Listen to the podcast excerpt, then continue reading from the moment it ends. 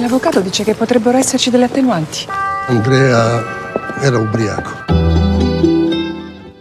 Le roman de l'Israélien Eshkol Nevo, Trois paliers, a eu beaucoup de succès et a été traduit en plusieurs langues avant que Nanni Moretti ne le transpose en Italie dans son film Tre Piani. Il se passe donc le roman dans un immeuble de Tel Aviv qui se retrouve à Rome dans le film et si les personnages y ont les mêmes problèmes, on les ressent différemment. Je crois que vous aimerez ce film choral, cette histoire intimiste de trois familles dont le décor fait tout le charme. La paternité y est mise en question. Nanni Moretti y interprète le rôle d'un magistrat sévère dont le fils, conduisant en état d'ivresse, tue une passante. Un autre père est soupçonné à tort d'avoir abusé de la fille mineure de son voisin, et une mère esselée recueille le frère Oni de son mari. Tous ces conflits vont échapper à la cellule familiale et s'étendre à l'extérieur en rumeurs, en enquêtes policières, en procès, et devenir des faits divers, des faits de société mis sur la place publique. Quoique reprenant l'esthétique de la série, Nanni Moretti y introduit une densité, une sensibilité dont il a le secret, évitant les scènes de passage pour faire de chaque histoire un petit film qui a sa logique propre, et puis il entrecroise ses intrigues.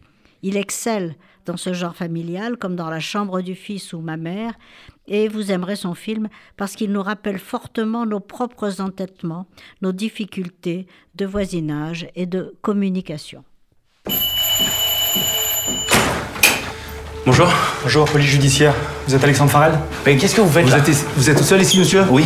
On va procéder à une perquisition. Vous pouvez vérifier, s'il vous plaît? C'est c'est forcément une erreur. Demain, je rentre chez moi aux États-Unis. Ah, plus maintenant, non.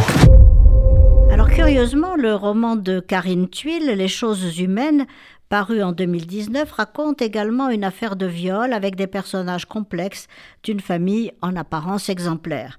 Je n'ai pas pu voir l'adaptation d'Ivan Attal qui nous expose tous les dégâts collatéraux dans ce type d'affaires.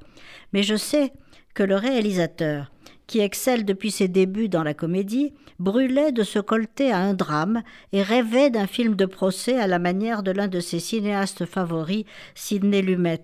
Allez donc voir les choses humaines d'Ivan Attal et c'est vous qui me direz s'il a réussi.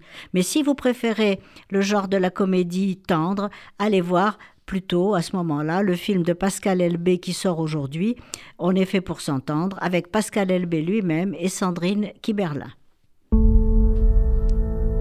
À l'époque où on avait des gagnants, j'avais peur que tu me lâches pour la concurrence. T'as gagné cinq fois le prix du All American. Mais c'était il y a longtemps. Hein. C'était avant l'accident. Avant l'alcool. Tu sais combien de gens m'ont dit de te virer? Enfin, si vous aimez Clint Eastwood, allez voir Cry Macho, son dernier film, son dernier film au sens de le plus récent, naturellement pas le dernier de sa vie, j'espère, car le cinéaste de 93 ans semble toujours vert et reste lui-même un macho tendre et irrésistible dans ce road movie initiatique. Il y joue le rôle d'une ancienne vedette de rodéo à la retraite qui doit rendre service à un ami en allant chercher le fils de 13 ans que celui-ci a eu avec une Mexicaine le schéma bien rodé de la rencontre entre un adulte aguerri et un ado rétif, ou le contraire, fonctionne admirablement une fois de plus, comme dans Grand Torino ou Million Dollar Baby, malgré la faiblesse du scénario, il faut dire. Mais quel duo d'acteurs, quel charme, et quelle photo des paysages somptueux du Texas, Clint Eastwood cite de surcroît ses anciens films et on fond littéralement en voyant une nouvelle version de La route de Madison. Cette ode à la vieillesse et à l'expérience est un vrai feel-good movie qui vous mettra de bonne humeur pour un bon bout de temps et on en a besoin.